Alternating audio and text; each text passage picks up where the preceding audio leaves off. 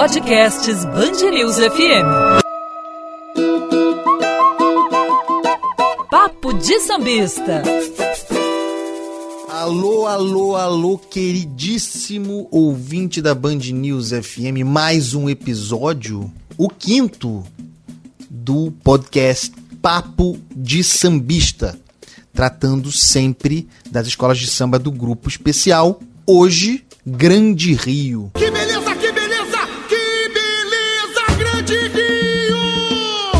Grande Rio com um enredo, meu caro Bruno Filippo. Aliás, a estrela desse podcast é Bruno Filippo, eu só levanto a bola, eu, Carlos Andreasa.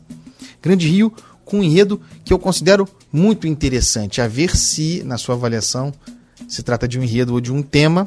Tata Londirá, o canto do caboclo no quilombo de Caxias, uma homenagem, digamos assim, ao pai de santo Joãozinho da Gomeia, enredo dos carnavalescos Leonardo Bora e Gabriel Haddad, um enredo que resultou, devo dizer, segundo a minha modesta avaliação, no mais belo samba do grupo especial esse ano, numa boa safra, outros bons sambas. Da Mangueira, falaremos da Mocidade, há bons sambas aí no cenário, mas esse samba é o único que me tirou do sério. Para quem gosta do gênero samba enredo, esse foi aquele que falou, que me fez fazer, falar, Bruno, caramba, que isso, que, deu aquela vontade do corpo mexer, que me fez projetar o rendimento desse samba na avenida. Considerando que a Grande Rio tem um histórico, anos 90, mesmo começo dos anos 2000, de bons sambas e de alguns sambas que remet, remetiam à questão afro, à, à cultura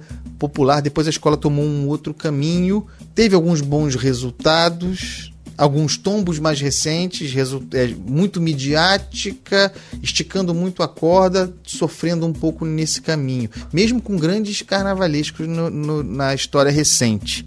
E aí, de repente, parece, quero ver se é isso que se você avalia dessa maneira, parece que dar uma resposta buscando uma raiz, buscando uma volta ao passado com esse enredo e esse samba extraordinário. Vocês vejam que realmente esse samba me empolga. E aí, Bruno Felipe? Olá, Andreasa. Olá, ouvinte do podcast Papo de Sambista, ouvinte da Band News FM. A estrela somos nós, né? A, a, estrela são os ouvintes da Band News FM. Muito obrigado pelo elogio, mas eu quero compartilhar aí com todo mundo, inclusive com você, Andreasa, até porque o seu comentário inicial foi perfeito. A Grande Rio, eu diria que é a escola para a qual temos de prestar atenção neste carnaval é uma escola que tem na, na, sua origem, como você mencionou, um histórico de enredos afros, principalmente nos primeiros anos em que ela desfilava no grupo especial do Rio de Janeiro.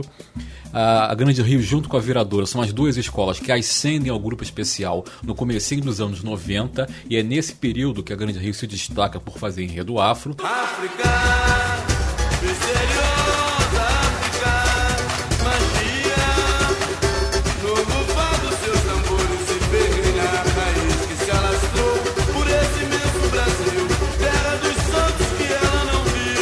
Depois a Grande Rio parte para um outro caminho, que é o caminho que a tornou conhecida, para o bem ou para o mal porque gerou também uma antipatia perante o público. Que caminho é esse? O caminho de ser uma escola de celebridades, uma escola de artista, uma escola que é, ostenta muito luxo e ostenta um tipo de carnaval que não necessariamente agrada ao público, e com sambas enredos a partir dos anos 2000 que não são muito bons. Enredos patrocinados, sambas é, de difícil assimilação, ruins mesmo. A grande Rio,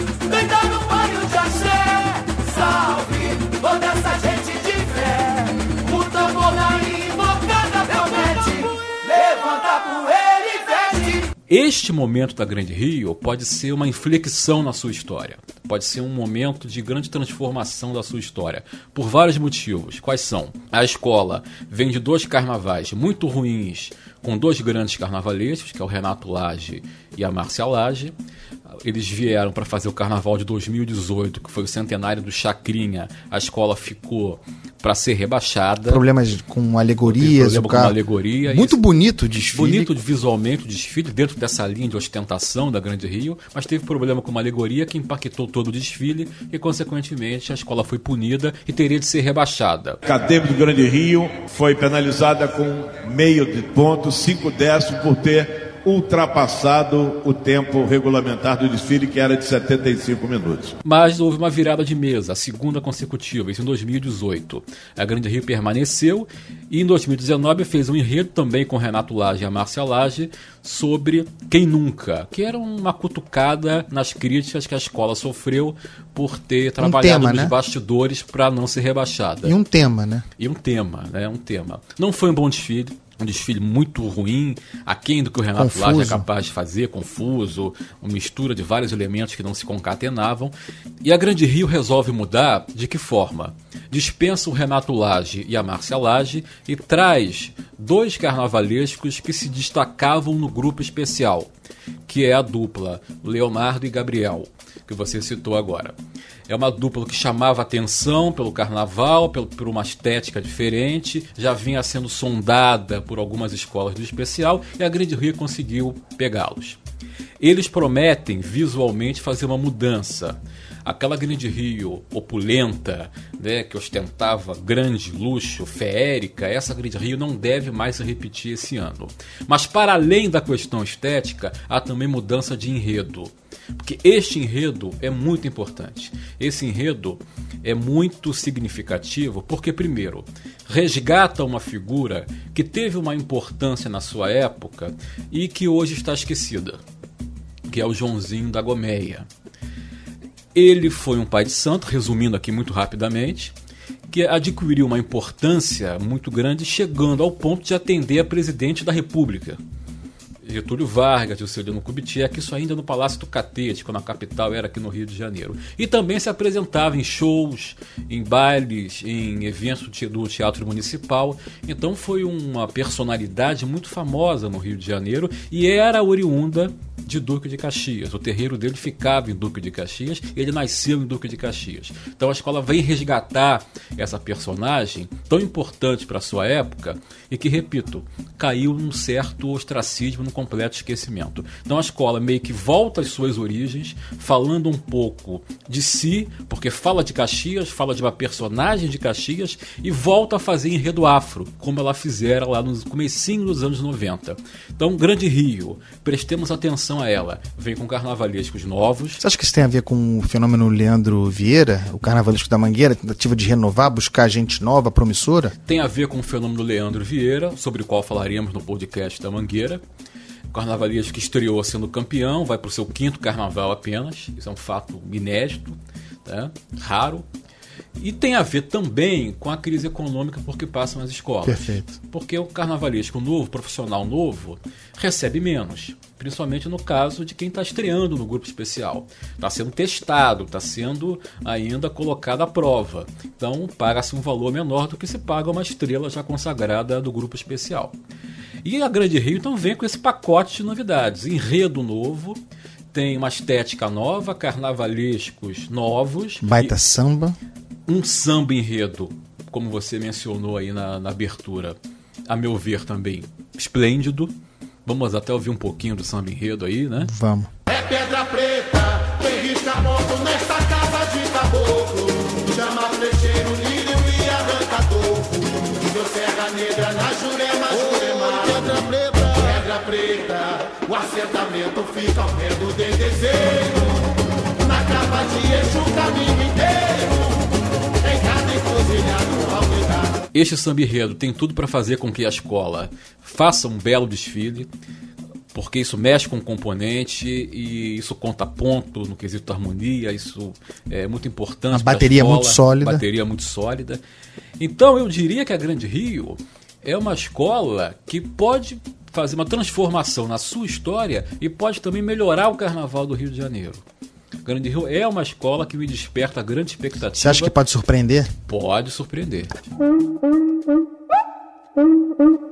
Vamos aproveitar essa bola quicando aí e chamar a extraordinária repórter Daniela Dias, que está praticamente morando nos barracões da cidade do samba, para nos falar um pouco do que ela encontrou no barracão promissor da Grande Rio. Pessoal, esse ano a Grande Rio leva para a Avenida, né, um samba enredo que os próprios carnavalescos, o Gabriel Haddad e o Leonardo Bora, que conversaram comigo quando eu estive no barracão da agremiação, os disseram que é um tema muito importante para a comunidade, porque desde 1994 a Grande Rio não levava para a Avenida um tema afrodescendente. Então, falar de Joãozinho da Gomeia, né, é muito importante para a comunidade. Vi algumas fantasias, a gente não pôde tirar fotografias de muita coisa. O Gabriel e o Leonardo têm um trabalho mais artesanal, eles que estão vindo do grupo de acesso pro grupo especial pela primeira vez. Eu vi um carro com muitos macacos feitos de gesso, outros com desenhos que remetem ao Egito antigo. Tem um carro também muito colorido com muitos retalhos. É visível realmente, você olha os carros da Grande Rio e você de fato consegue ver esse trabalho mais artesanal. E uma curiosidade sobre os carnavalescos da Grande Rio é que o Gabriel Haddad e o Leonardo Bora são desse universo acadêmico. O Leonardo Bora é doutor em teoria literária pela UFRJ e no dia que eu fui visitar o barracão, o Gabriel Haddad tinha acabado de apresentar a tese dele, ele que agora é mestre em artes. O Leonardo conta um pouco pra gente da importância que é falar desse enredo, né? Tata Londirá, o canto do caboclo no quilombo de Caxias e também como que o enredo, apesar de ser político, não é tão crítico como o de outras escolas de samba. Nós temos uma série de enredos que direcionam né, as suas lentes para as mazelas do nosso país, para as tantas contradições, né? E que nesse sentido são enredos políticos. O nosso tratamento, né, sempre nesse limiar entre o político e o poético, uhum. a gente sempre fala isso. Então é uma leitura poética de uma liderança, de uma figura múltipla, de um líder religioso, de um artista, de uma personalidade midiática que reunia uma série de estereótipos, né? negro, nordestino, homossexual, candomblecista, por si só uma figura política, né? um corpo político, alguém que transitava por todas essas instâncias. Uma figura atual também. E uma Demais, figura atualíssima. Então esse é, um, é, é, por isso que essa dimensão do contemporâneo é, é fundamental. Né? É isso, Bruno. Grande Rio, promissor, eu concordo com você. Tem muita curiosidade para ver como esse samba se apresentará na avenida, porque ele depende muito, ele cresce muito com uma cadência mais para trás da bateria. E a gente sabe que a bateria excelente da Grande Rio tem também um desafio, uh, porque historicamente é uma bateria muito para frente, muito acelerada. Vamos ver se ela surpreende também, trazendo esse samba um pouco para um batimento anterior. Esse desfile eu não perco, Bruno Filippo. Vamos ver o que vem aí. Vamos ver o que vem por aí, Grande Rio. Fica então a dica aí para os nossos ouvintes. Prestemos muita atenção à Grande Rio, porque ela pode fazer aí um carnaval surpreendente e ter grandes aspirações em 2020.